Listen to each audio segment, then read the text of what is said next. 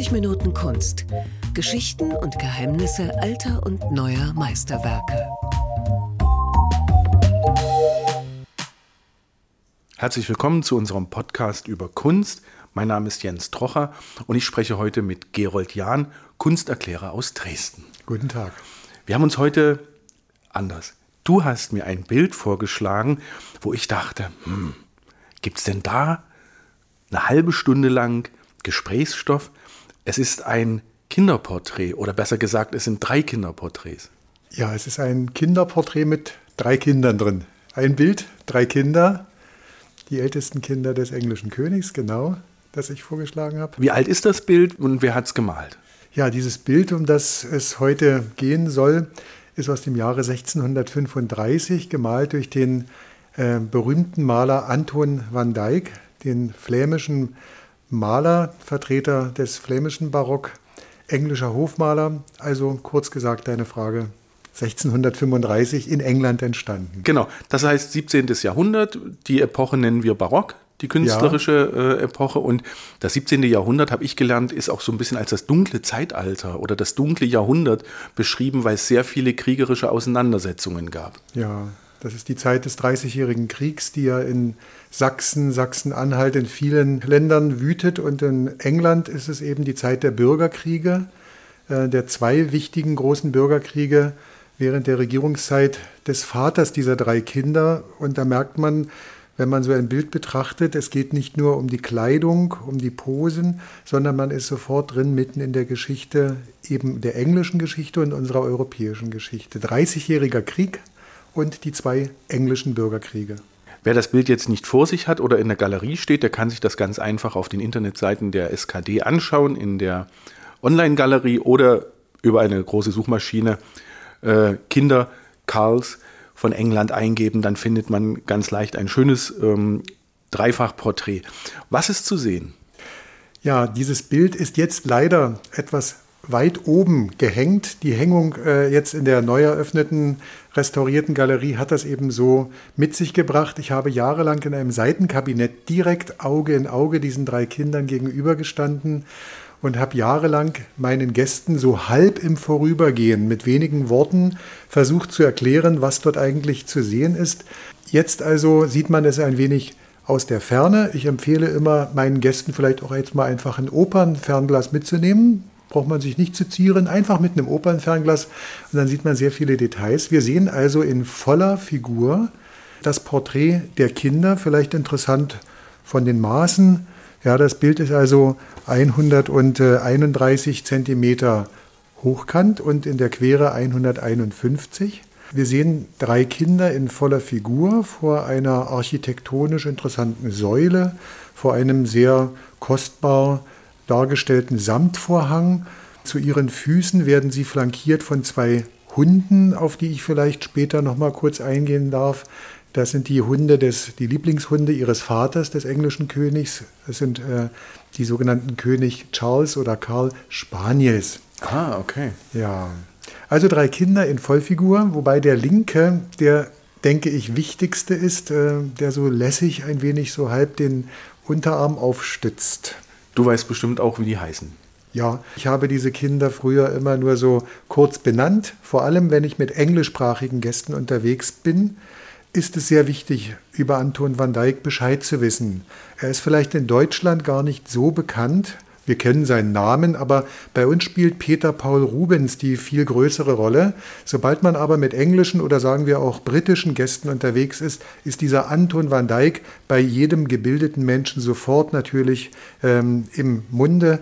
Ach, unser Hofmaler von Karl I., äh, von dem berühmten englischen König. Die drei Kinder, du hast danach gefragt, haben, also wir haben auf der linken Seite diesen etwas lässig angelehnten jungen Herrn. Er ist fünf Jahre alt und sein Name ist Charles oder im Deutschen nennen wir ihn Karl. Er wird später der König Karl II. Er weiß in diesem Alter von fünf Jahren schon sein Sendungsbewusstsein oder er hat ein Sendungsbewusstsein. Er weiß, er wird wohl mal der Thronfolger. Was er nicht weiß, ist das schreckliche Ende seines Vaters über das wir vielleicht später noch sprechen können. In der Mitte ist auch ein Knabe und das ist schon ein lustiger Ähm, eine lustige Tatsache, denn er ist in ein Kleidchen gehüllt. Auch dazu kann ich nachher etwas erzählen. Sein Name ist Jakob, so nennen wir ihn auf Deutsch. Ich habe im Lauf der Jahre durch meine englischen Gäste festgestellt, dass er in England gar nicht so genannt wird, sondern James. James oder wir als Deutsche Jakob, er wird später auch König sein. Und die rechte junge Dame, mit ihren vier Jahren sieht sie doch aus der Ferne wie eine hübsche junge Dame aus, ist Mary.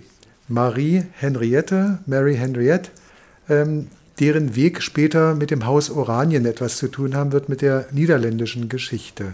Also der linke Knabe, fünf Jahre alt, noch einmal vielleicht in Zusammenfassung, ist Karl, der spätere Karl II., in der Mitte sein zweijähriger kleinerer Bruder James und auf der rechten Seite die vierjährige Dame, das ist Mary.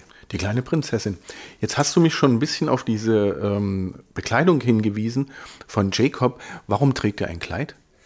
Es ist sehr interessant, dass bis heute sehr viele, also es gibt sehr wenig darüber an Theorien. Sehr viele Kunsthistoriker oder auch Experten der Kleidung, der Mode, auch der Kinderkleidung darauf keine eindeutige Antwort geben können. Es war so Usus auch an deutschen Höfen, selbst in Russland zum Beispiel oder in anderen europäischen Ländern, dass die Kinder, dass die männlichen Kinder bis zum Alter von etwa fünf bis sechs Jahren ein Kleidchen, in diesen Kreisen natürlich ein sehr, sehr wertvolles, prachtvolles Seidenkleidchen trugen ob es was mit der praktischen Seite zu tun hat, dass man da die Toilette äh, relativ schnell erledigen kann. Also diese Dinge, etwas pikant gesagt, keine Ahnung, aber auf jeden Fall war es so, dass bis zum fünften, sechsten Lebensjahr die Kinder, äh, die männlichen Kinder auch Kleidchen trugen. Jetzt haben wir schon festgestellt, wer die abgebildeten Kinder sind und wer sie gemalt hat. Wie kommen Maler und Auftraggeber, also König Karl I., der Vater dieser Kinder, und ähm, Van Dyck zusammen. Das ist eine sehr interessante Geschichte, die beginnt im Prinzip, also vielleicht erstmal ein paar Worte zu Anton Van Dyck. Er wird also in England Anthony genannt, ähm, im Niederländischen mit einem Doppel-O geschrieben, Anton äh, van Dyck, wurde geboren in Antwerpen 1599. Sein späterer Auftraggeber, übrigens Karl I. von England, der König, war ein äh, gleichaltriger Mann. Er muss wenige Wochen später auf die Welt gekommen sein. Das Geburtsjahr von Karl I. ist 1600. Unser Maler also Anton van Dyck 1599 in Antwerpen geboren und er legt einen sagenhaften Frühstart hin, einen Schnellstart kann man sagen. Im Alter von zehn Jahren, als kleiner Knabe noch, wird er von einem in, ähm, in, Flandern anerkannten Meister, Hendrik van Balen, aufgenommen in seine Werkstatt das äh, wissen wir aus alten Dokumenten. Also der zehnjährige Knabe ist schon beim Meister tätig und äh, hilft ihm und macht eigene Studien. Im Alter von 14 Jahren malt er sein erstes Männerporträt. Ist jetzt vielleicht eine relativ lange Antwort auf deine Frage, aber das ist so der Lebensweg des jungen Anton van Dyck. Ähm, mit 14 Jahren ähm, ist er im Prinzip schon ein anerkannter Mann. Er hat eine eigene Werkstatt mit 14 Jahren und bildet selber einen Schüler aus. Der ist sogar namentlich bekannt. Sein Name ist Hermann. Ähm, ja, also im Alter von 16 Jahren, ich bitte es entschuldigen, nicht 14, sondern 16 Jahren. Und drei Jahre später ist er schon freier Meister, das heißt ein unabhängiger Meister der Lukasgilde zu Antwerpen, ein unerhörter Schnellstart. Er ist mit Peter Paul Rubens schon befreundet, er arbeitet und wohnt bei ihm zwei Jahre. Und jetzt kommt also der Schlüssel zu deiner Frage oder zur Beantwortung. Peter Paul Rubens arbeitet damals schon für die exklusive Gesellschaft, auch in England. Und er hat einen Auftraggeber, der in englischen Kreisen sehr bekannt ist. Sein Name Thomas Howard. Er war der Earl of Arundel, also ein Graf mit entsprechenden großen Besitzungen. Und der war ein begeisterter Kunstsammler, ein Kunstkenner und gab Bilder auch bei Rubens in Auftrag. Und dieser Kontakt eben führt dazu, dass Peter Paul, äh, dass, äh, dass äh, unser Anton van Dyck von diesem Thomas Howard eingeladen wird im Jahre 1620. Da ist er sehr jung, aber sehr erfolgreich. Genau. Das heißt auch, er kann davon leben, von seiner Arbeit. Ja, er ist schon so anerkannt, da kann ich gleich weiterführen, dass er quasi vom englischen König, das war jetzt nicht Karl I., sondern dessen Vater James, James, der äh, aus dem Hause Stuart auch stammte, dass der König ihm anbietet, in England dauerhaft zu arbeiten mit einer bestimmten Pension, also einem Geldbetrag, also ein richtiger Arbeitsvertrag wird ihm angeboten, aber er bleibt nur ein halbes Jahr, arbeitet für die höchsten Kreise bis hin zum König. Das zeigt, wie, wert, wie die hohe Wertschätzung schon zu der damaligen Zeit ja, von der andere nur träumten und entschließt sich dann aber England zu verlassen in Richtung Italien, um sich weiter zu vervollkommnen. Ich möchte noch eine unheimlich interessante Geschichte anmerken. Wir stecken ja mitten in der Geschichte. Anton van Dyck also bekommt die Einladung, nach England zu segeln, setzt über, über den Ärmelkanal von ähm, Frankreich bzw. von Flandern hin in Richtung England und ihm entgegenkommt mit etwas Fantasie ein Schiff namens Mayflower. Da merken wir, wir stecken mitten in der Geschichte. Da verlassen Leute England wegen ihrer Glaubensprobleme und sie sind die Begründer der heutigen USA. Also die, die Pilgrims, ja, die äh, England verlassen, sind genau in diesen Tagen 1620 von Plymouth mit ihrem Schiff Mayflower über Leyden dann weiter über den Atlantischen Ozean, dann in Richtung Boston, wo heute die Stadt Boston sich befindet, Toll, ne? Das klingt toll. Apropos Probleme. Probleme gab es eine ganze Menge zu dieser Zeit. Gerade Karl I., der Vater unserer drei Kinder, hatte eine ganze Menge Probleme. Und zwar mit seinen Gegnern. Ja, ähm, es ist die Zeit des Absolutismus, wie wir sie dann auch etwas später von unserem August dem Starken kennen. Es gibt ewige Machtkämpfe zwischen dem Königshaus und dem inzwischen schon recht starken äh, Parlament, aber Karl I. setzt sich immer wieder durch. Er ist ähm, gefangen in dieser Zwickmühle. Er braucht Geld, erstens für seine eigene Hofhaltung, zweitens auch für kriegerische Auseinandersetzungen, zum Beispiel mit den Schotten und anderen. Ähm, er braucht Geld und das muss bewilligt werden durch die Stände, durch, durch das Parlament. Aber er will absolutistisch herrschen. Und aus diesem Teufelskreis kommt man einfach nicht heraus. Er löst mal das Parlament auf, dann äh, beruft er es wieder ein und so weiter. Und so geht es hin und her und diese Spannungen führen schließlich dann zu zwei schrecklichen Bürgerkriegen. Und die Kinder waren mittendrin, habe ich gelesen. Die waren, ja. äh, da gibt es wohl eine Szene, die beschrieben wird, dass die Kinder in einer Scheune steckten. Ja, die beiden äh, Herren, also Karl II. und äh, der kleine James oder Jakob, waren während dieser Kämpfe in einer Scheune ähm, es wird berichtet, und das gibt sicher einen wahren Kern in der Geschichte, ähm, dass der kleine Karl eben eine Pistole zückte, als äh, die Gegner eindrangen in die Scheune und laut rief, I fear them not. Falsches Englisch eigentlich, also ich habe keine Angst vor denen. Und dass er dann im letzten Moment von den eigenen Leuten gerettet wurde, die ebenfalls in die Scheune ein, eindrangen. Das stimmt. Die waren mitten hineingezogen, teilweise in die Kämpfe zwischen den Royalisten und den Vertretern des Parlaments. Mhm. Und die Sache ging für den Vater aber nicht gut aus. Letztendlich nicht. Da kommt ein wichtiger Mann, der auf der Welt berühmt ist ins Spiel, Oliver Cromwell. Ja, also die Konflikte führen dazu, dass es dann die Aufstellung einer Armee gibt. Das Tischtuch ist zerrissen quasi zwischen dem König und dem Parlament. Oliver Cromwell organisiert militärischen Widerstand, wird zu einem Feldherren, so kann man sagen. Ja, die Ironsides ist eine äh, berühmte Kavallerie. Er formt eine neue Armee, die New Model Army. Ist auch wieder ein interessanter Begriff. Und äh, ja, und der Vater wird letztendlich im Jahre 1649 gefangen genommen und wird enthauptet. Und das ist das schreckliche Schicksal dieser Familie, dass der Vater also ähm, enthauptet wird. Was ist mit den Kindern passiert? Die Kinder Frau? waren im Exil. Also der mittlere, der kleine Jakob ist in Frankreich aufgewachsen, ist übrigens katholisch erzogen worden, was später dann zu anderen Konflikten führte im ähm, evangelischen oder protestantischen England.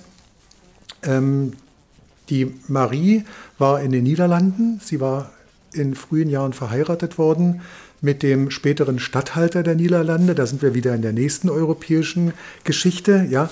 Ähm, und äh, der Älteste, eben Karl II., war ebenfalls im Exil, war zeitweise bei der Mutter, war in Frankreich, dann hat man sich getroffen in Köln, in Frankfurt am Main und so weiter. Also sie waren kurz gesagt, die Kinder dann im Exil. Wenn man jetzt vor diesem Bild steht und diese ganze Geschichten hört, denkt man immer, oh, Wahnsinn, das ist, wenn man sich damit beschäftigt, strömt immer sehr viel und sehr ähm, intensive Zeitgeschichte auf einen ein. Zumindest mir geht das so. Karl der kleine Karl, der links im Bild ist, ist dann später König geworden. Ja, er ist wie gesagt in unserem Bild fünf Jahre alt. Wir sehen ihn in einem, in einem eleganten Anzug mit Hose. Da möchte ich etwas anmerken. Es gibt ein Vorgängerbild, das Anton van Dyck kurz vorher gemalt hat. Das kann man in Turin betrachten. Und dort ist dieser Karl mit einem Kleidchen, genau wie sein kleiner Bruder dargestellt. Und dieses Bild ähm, erzeugte aber das Missfallen vom Auftraggeber von Karl I., also vom Vater. Er hat moniert, dass dieser Karl eben als Thronfolger doch äh, bitte nicht äh, in Kleidchen dargestellt sein soll, sondern schon als junger Herr mit einem Hosenanzug. Und so ist es hier in unserem Bild passiert. Ja, der Vater ist also 1649 enthauptet worden, ein schreckliches Ende. Es kommt zur Ausrufung der Republik unter Oliver Cromwell. Er wird dann zum Lord Protector.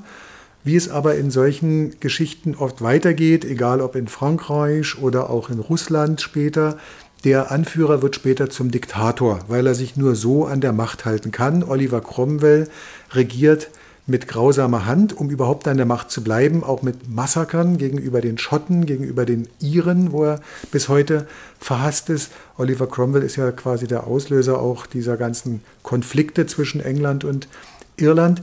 Und dieser Oliver Cromwell ist dann 1658 gestorben. Ich hoffe, ich habe das Jahr gut in Erinnerung. Dann kommt sein Sohn noch einmal kurz an die Macht, dieser Richard Cromwell, der aber nicht besonders helle ist und nicht besonders vom Glück verfolgt ist. Er wird dann quasi abgesetzt und geht außer Landes. Und jetzt kommt die große Restauration. 1660 nämlich mit viel Jubel empfangen, kommt Karl II., also unser kleiner Herr hier, der hier so sendungsbewusst im Bild an der linken Seite steht, der so lässig ja, diese Hand nach vorne schiebt. Er kommt als erwachsener Mann nach London und wird wieder eingesetzt von den Royalisten, von den Königstreuen, die sich inzwischen im Machtkampf durchgesetzt haben. Er wird König von England. So kompliziert oder so schwierig und, oder auch einfach ist die Geschichte. 1660 genau Karl II. Und um es vielleicht gleich noch weiterzuführen, der regiert dann bis zu seinem Tode 1685. Und dann kommt der Kleine in unserem Bild hier, der natürlich auch schon ein erwachsener Mann ist, an die Macht. Er wird dann also zum König von England. Er heißt als englischer König James II., also Jakob II., James II. und ist auch mit einem etwas anderen Titel König von Schottland. Mhm. Wenn man in die Ahnenliste dieser drei ähm, Kinder schaut, da fällt einem auch ein Name auf. Du spielst vielleicht äh, an auf äh, Maria Stuart. Richtig. Ja, also es gibt unendlich viele Geschichten, die man. Ganze Fernsehserien könnte man Genau. füllen. Wenn man sich dann tiefer damit beschäftigt, auf einmal werden die Augen groß. Also ihre Urgroßmutter dieser drei Kinder, die eine der Urgroßmütter, muss man ja sagen, ist die berühmte Maria Stuart. Da sind wir dann schon fast das Jahrhundert zurück, eben in der Zeit nach Heinrich dem Achten, der ja auch eine berühmte Figur ist, Maria Stuart. Und eine der Großmütter, habe ich vorhin von der Urgroßmutter gesprochen, ja, Maria Stuart ist also die Urgroßmutter dieser drei Kinder und eine der Großmütter stammt ebenfalls aus einem weltberühmten Hause, nämlich das ist die Maria de Medici. Aus Italien. Aus Italien, genau. Und ihre Mutter, um jetzt gleich weiterzuführen, da sind wir wirklich immer wieder in der europäischen Geschichte, stammt aus dem Haus der Bourbonen. Ja, äh, Henriette, ich hoffe, ich spreche es richtig aus, Henriette, Henriette Marie äh, de Bourbon ist ihre Mutter. Jetzt hast du gerade das Stichwort Adel gegeben. Ist Van Dyck ein Adliger Maler? Weil man stolpert ja immer über dieses niederländische, holländische äh, Van. Ja und nein. Er ist ein Adliger geworden, aber im Englischen. Ja, das ist also nicht von Haus aus aus seiner. Sein Vater war ein sehr wohlhabender ähm, Textilhändler und auch Seidenhändler. Seine Mutter wohl eine hochbegabte Kunststickerin. Aber er kam aus dem bürgerlichen Milieu. Man muss generell sagen, wann im äh, Holländischen hat nichts mit unserem Titel von zu tun, sondern ist eigentlich eine Herkunftsbezeichnung entweder nach einer Stadt oder auch einer Gegend eben, wer mehr, wann von der Meer, wann der Meer, findet man also sehr oft. Der Name Dijk übrigens ist äh, in Deutschland auch zu finden als der Name eines kleinen Städtchens zum Beispiel. Wenn man mal nachschaut, Van Dijk gibt es im, äh, im Niederländischen sehr oft, vor allem im Flämischen eben. Es gibt einen berühmten Jazz oder im, im Lande berühmten Jazz ähm, es gibt einen Regisseur und Schauspieler Van Dyck, das sind also unsere Zeitgenossen. DJ habe ich genau, DJ gibt irgendwann es, mal, genau, Paul genau, Van Dyck. Ah, es gab auch zwei andere Maler übrigens in der Zeit von Anton Van Dyck, die vielleicht nicht so berühmt sind. Also nochmal kurz die Antwort auf deine Frage, Van ist nicht adlig, aber er wurde, als er zum zweiten Mal nach England kam, unser Maler Anton van Dyck sofort geadelt. Das war im Jahre 1632 nach seiner längeren Reise durch Italien, wo der Einfluss von Veronese, von Tintoretto und vor allem von Tizian sehr stark geworden ist, wo Peter Paul Rubens so ein bisschen in den Hintergrund bei ihm tritt und eben vor allem Tizian eine Rolle spielt. Dort also war er in Italien und später ist er dann dem Ruf nach England gefolgt, wohl auch dem Ruf des Geldes. Und der englische König, das ist also ja, der Vater unserer drei Kinder hier, hat ihn mit Kusshand empfangen quasi. Er wurde sofort in die höchsten Kreise eingeführt und wurde auch mit dem Adelstitel in England ausgezeichnet.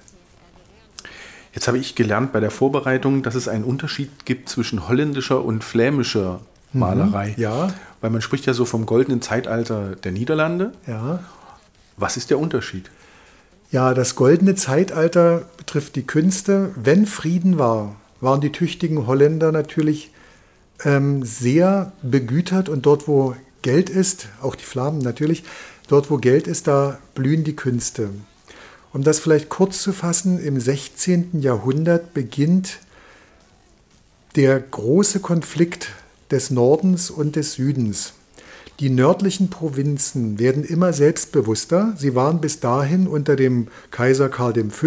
quasi eine Einheit, aber immer stärker wächst dann die Rolle der Städte, wächst die Rolle des Bürgertums und man versucht unabhängig von der spanischen Oberherrschaft zu werden. Dieser Prozess dauert mehrere Jahrzehnte. Und es würde jetzt viel zu weit führen und ich auch, auch ich kann da nur die wichtigsten Dinge skizzieren. Ähm, und dieses äh, Zeitalter also der Unabhängigkeitsbewegung endet dann oder ist dann, kulminiert dann 1648, der Dreißigjährige Krieg ist zu Ende und der bedeutet auch für unsere nördlichen Provinzen die Unabhängigkeit von der spanischen Krone. Das ist das, was wir allgemein als Holland bezeichnen. Es gibt noch andere, Groningen zum Beispiel und andere Provinzen. Die wichtigste aber ist Holland mit Amsterdam und deswegen sagen wir gewöhnlich zu den Niederlanden heutzutage auch Holland. Währenddessen, wenn wir nach Süden kommen, von der Religion übrigens, von der Konfession das Katholische dominiert, im Norden die evangelischen Strömungen, im Süden also, da gibt es dann Flandern, gibt es ja das heutige Belgien mit den wichtigen Provinzen, unter anderem Flandern, und die waren weiter unter der katholischen Herrschaft geblieben. Allgemeiner Oberbegriff die Niederlande, nördliches Gebiet Holländisch, südliches Gebiet Flämisch. So kann man vielleicht deine Frage beantworten. Wieder eine kleine Fußnote. Wir haben bei uns in Deutschland eine Gegend, die nach den Flamen benannt ist, denkt man gar nicht dran, südwest südwestlich von Berlin, der Fläming. Fläming mit der Stadt Wiesenburg zum Beispiel, dort haben sich viele flämische Menschen angesiedelt im 17. Jahrhundert, das nur mal als kleine Fußnote. Ach, das ist denkt ja man gar nicht dran. Der ne? Fläming, ja. Ja, der Fläming. Da kann man gut skaten. Ja, genau. Was wissen wir noch über die anderen beiden Kinder? Der Jacob wurde Nachfolger von seinem Bruder. Ja. Ähm, was weiß man noch über die Schwester? Ja, über die Schwester kann ich also berichten, dass sie als Zehnjährige schon quasi verheiratet wurde. Als sie neun Jahre alt war, streckte man schon seine Antennen aus oder fuhr die Antennen, die Fühler aus. Wen können wir denn wie mit wem verheiraten? Da gab es Kandidaten im heutigen Frankreich, in Spanien und in den Niederlanden und so weiter. Ähm, aber ihr Vater, Karl I., der englische König, war noch dagegen. Nicht etwa, weil die Dame noch zu jung war, sondern er wollte noch so ein bisschen spekulieren, ein bisschen Politik verhandeln, machen. Politik machen. Denn gewöhnlich wurde man nicht nach langer Bekanntschaft miteinander verbandelt, sondern es wurde halt so festgelegt. In sehr jungen Jahren haben die beiden dann geheiratet. Wer sind die beiden? Es sind also unsere junge Dame hier im rechten Bereich des Bildes und es ist der, der designierte, man kann sagen, Statthalter der Niederlande, ein junger Mann mit 15 Jahren, sein Name Wilhelm. Er wird später als Wilhelm II., der Statthalter der Niederlande, also de facto sowas wie der König, wobei es keine Monarchie in dem Sinne gab. Und ähm, sie wird also mit ihm ver verheiratet. Die Hochzeit findet in England statt, in London. Er ist 15, der Bräutigam, und sie ist 10 Jahre. Die Ehe als solche wird aber noch nicht vollzogen. Damit meine ich also, sie leben noch nicht als Ehepaar zusammen.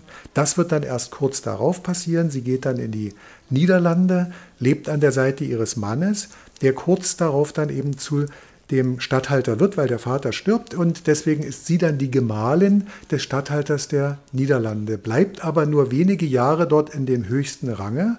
Dann stirbt ihr Mann und sie wird eine ganz junge Witwe. Mit 19 Jahren ist sie Witwe mit einem kleinen Kind und ihr Mann hat ihr ganz große Schulden hinterlassen. Klingt jetzt alles widersprüchlich, aber hat mit der sehr komplizierten Geschichte dort zu tun. Und sie ist in den Niederlanden nicht unbedingt sehr gewollt und sehr anerkannt und gefeiert, sondern umgekehrt, sie ist gerade mal geduldet als eine Dame aus dem englischen Bereich. Eine sehr interessante Geschichte. Auf jeden Fall, auf jeden Fall. Was mir bei unserem linken Knaben bei der Recherche noch aufgefallen ist, er soll später viele Mätressen gehabt haben. Das scheint ja ein durchaus übliches äh, Unterfangen gewesen zu sein. Man kennt das aus hiesigen Gefilden. Auch der sächsische Kurfürst war da ja. kein Kind von Traurigkeit. Aber er hatte auch eine Frau. War er verheiratet? Ja, also das ist eine sehr ähm, interessante Geschichte. Er wird genannt der Mary King oder Mary Monarch. Ähm, Mary nicht unbedingt von seinem Lebensweg, der gezeichnet war, auch unter anderem von riesigen Finanzproblemen, von Exil, von Bürgerkrieg, wie ich vorhin schon angesprochen habe, aber es gab zwischendurch immer mal Finanzprobleme, dann wieder hatte man Geld, also auch unter anderem aus der Kasse des französischen Königs, denn seine Mutter war ja eine französische Prinzessin, das war ihre Lebensgrundlage. Äh, Mary, damit meine ich, dass er doch einige Damen kennenlernte auf seinem Weg durch europäische Städte, mit denen er uneheliche Kinder hatte. Einige hat er anerkannt, aber als uneheliche Kinder, andere hat er nicht anerkannt. Er war verheiratet mit einer äh, Dame aus Portugal, aber äh, relativ spät dann erst. Ihr Name war Katharina von Braganza. Sie kam aus Portugal. Die beiden übrigens haben sich vorher nicht gekannt. Ja, sie haben dann geheiratet und dann war man auf einmal miteinander. Er soll beim Anblick dieser Dame aufgrund ihrer merkwürdigen Frisur gesagt haben, äh, die haben mir eine Fledermaus hier geschickt und keine Frau. Ähm, die beiden, ihre Ehe ist kinderlos geblieben. Diese Katharina von Braganza hat erst Schritt für Schritt die ganzen Intrigen, die ganzen Spielchen am englischen Hof dann begriffen und äh, hat kein angenehmes Leben gehabt. Die Antwort auf deine Frage nochmal kurz. Er hat geheiratet, aber das Paar blieb kinderlos. Deswegen ist nach seinem Tod dann, nach dem Tod dieses Karls II., der ganz Kleine in unserem Bild hier in der Mitte dann auch König geworden. Denn er war ja dann in der Thronfolge der Nächste. Bei dem Zug durch die europäischen Wetten hat unser Karl aber eine Menge illegitime Nachfahren hinterlassen. So nennt man das, wenn dort keine äh, Erbfolge entstanden ist. Und wir können ein kleines Geheimnis lüften. Weil es gibt Nachfahren, angeblich. Eine ist heute wieder am englischen Hof zugange. Ja. Das Camilla. Ist, ja, genau. Und selbst äh, ihre Vorgängerin, Prinzessin Diana, soll mit diesem Karl auf unserem Bild verwandt sein. Das ist sicher eine Aufgabe für die Genealogen, ist aber sicher so. Okay. Das kann man ganz sicher sagen. Dasselbe Haus und so weiter. Aber diese Geschichte der verschiedenen Hochzeiten, der adligen Verbindungen ist ein, ja, ein, endlose, ein endloses Kapitel so kann man sagen. Das ist was für professionelle Ahnenforscher, nicht für uns. Wir müssen noch klären, warum kennt man den Maler in England mehr als bei uns? Weil er eben vom, er wurde in Europa gefeiert zu seiner Zeit, ja, wie gesagt, stark beeinflusst von Peter Paul Rubens, von dem Barockmaler mit äh, auch Pathos, mit Bewegungen in Bildern. Er wurde aber vor allem zum wichtigen Porträtmaler. Und so ziemlich jeder englische Adlige aus den höchsten Kreisen hat sich von ihm äh, malen lassen. Er war Everybody's Darling in der obersten Gesellschaft und eben vom König, wie gesagt, mit Samthandschuhen angefasst, ganz besonders behandelt. Er ist in England einfach super populär, super weil es, denke ich, kaum eine Sammlung gibt ohne ein hervorragend gemachtes Porträt, äh, wie unseres ja auch hier ist in unserer Gemäldegalerie aus den Händen von Anton van Dyck. Man schätzt ihn mehr in meinen Augen als Peter Paul Rubens. Was ich noch entdeckt habe, ist, dass es dieses Bild, auch andere Bilder von ihm, auch in der englischen Fassung kann man nicht sagen, das ist Quatsch. Es hängen einfach Bilder ja. auch in England von ja. ihm. Was ist jetzt Original und was ist Fälschung? Das muss man vielleicht mal etwas länger erläutern. Ich habe ja nun Gäste aus dem russischsprachigen Raum und aus dem englischsprachigen Raum und höre immer wieder, ach, das Bild hängt ja bei uns eigentlich als Original. Und darauf sage ich immer diplomatisch, das stimmt. In der Ermitage oder sagen wir in der Nationalgalerie in London hängt möglicherweise auf den ersten Blick haargenau dieses Bild. Es gibt ein Original, in unserem Falle äh, sind die drei Kinder gemalt worden von Anton van Dyck ein erstes Mal und dieses Bild ist im Besitz der englischen Königin nach meinem Wissen, wie ja übrigens die meisten Bilder von Van Dyck im Besitz der englischen Krone sind. Hängt meines Wissens in Windsor Castle dieses Original. Jetzt kommt aber unsere interessante und selbstbewusste Variante. Es gibt dann sechs andere Bilder, die ich bitte nicht als Kopie bezeichnen möchte, sondern als nachfolgende Werke, die kurz darauf in der Werkstatt von Anton van Dyck bestellt und ausgeführt wurden, vom König selber, um sie an hochrangige Mitglieder der Familie zu verschenken. Und in diesen Werken kann man, wenn man Spezialist ist, was ich ja selber nicht bin, aber unter der Lupe sicher, unter Mikroskop nachweisen, dass dies von der Qualität der Farben, vom Pinselstrich und so weiter unbedingt die Hand ist von Anton van Dyck. Und in unserem Bild aufgrund der hohen Qualität sind die Experten sich sicher. Van Dyck hat einen großen Teil selber mitgearbeitet, deswegen also steht bei uns dran Werkstattarbeit oder nur Werkstatt und nicht einfach nur der Name vom Maler mit seiner ganz großen, mit seinem großen Anteil. Also eine Originalwerkstattarbeit. Sehr gut formuliert, eine Originalwerkstattarbeit. Vielleicht noch, was ich in dem Bild so interessant finde, wenn man die Hunde mal betrachtet, auf die ich ganz am Anfang ja eingegangen bin, diese Spaniels, der linke unterstreicht den Charakter des äh, äh, Karls II., des designierten Thronfolgers. Es weiß ja noch keiner, dass der Vater mal auf dem Schafott endet und dass es dann viele, viele Jahre dauert, bis der mal wirklich König wird dann. Der Hund selber auf seine Vorderpfoten sehr selbstbewusst aufgestützt und er schaut genau wie sein Herrchen nicht uns an, sondern er schaut dorthin, wo er hinschauen möchte. Er hat es selber so festgelegt. Er schaut uns als Betrachter nicht an, sondern quasi an uns vorbei. Währenddessen das kleine Hündchen unter der Maria so einen kleinen Buckel bildet und genau wie die Maria in unsere Richtung eher schaut. Also ganz interessant, finde ich. Und bei der Mary, also Maria aus der Ferne, meint man eine Dame zu sehen. Sie ist ja auch eine schöne Absolut, kleine Dame. Eine schöne kleine Prinzessin. Wenn es mal gelingt, näher heranzukommen, dann sieht man doch diese kleinen dicken Fingerchen, diese Pattönchen einer vierjährigen kleinen Dame. Also sie hat aus der Ferne ihre Hände ja genauso elegant gehalten wie ihre Mutter, aber wenn man nah herankommt, darin steckt das große Können von Anton van Dyck, in den höchsten Kreisen zu malen, ja, aber auch die kindliche Seele dabei festzuhalten. Das ist, denke ich, auch eine ganz wichtige Tatsache. Er war in der Lage, diese kindliche Seele uns zu zeigen.